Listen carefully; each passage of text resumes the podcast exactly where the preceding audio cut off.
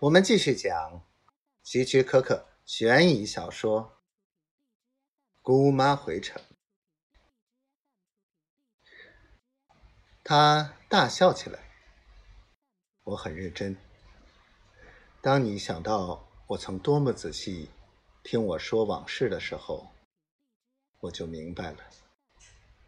你知道奥斯卡的许多生活习惯，比如打开窗户。怎么挂裤子？用什么刮胡水？甚至怎么节省肥皂等等，这一切你事先有计划。莫尔吞咽着口水，摇摇头说：“姑妈，你是不是在指责我？指责你企图吓死我？”是的，莫尔，你不必再试探了，因为波顿已经来过。我已经改了遗嘱，你只能得到一元钱。莫尔不停的摇头，真是荒谬绝伦，姑妈，你怎么能相信？你怎么可能认为？护士打开门，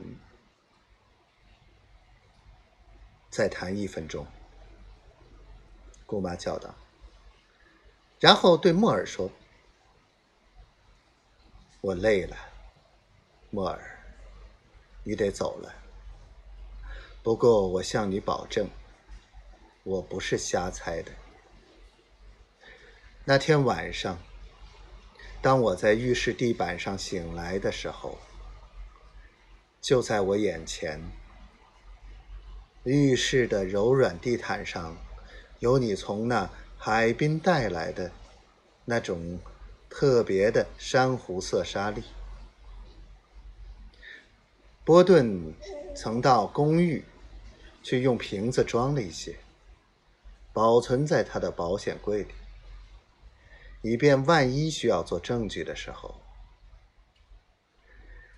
所以，我认为你没有机会。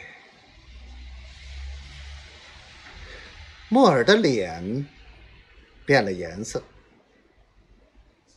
嘴唇发着抖。过了一会儿，莫尔站起来，离开了病房。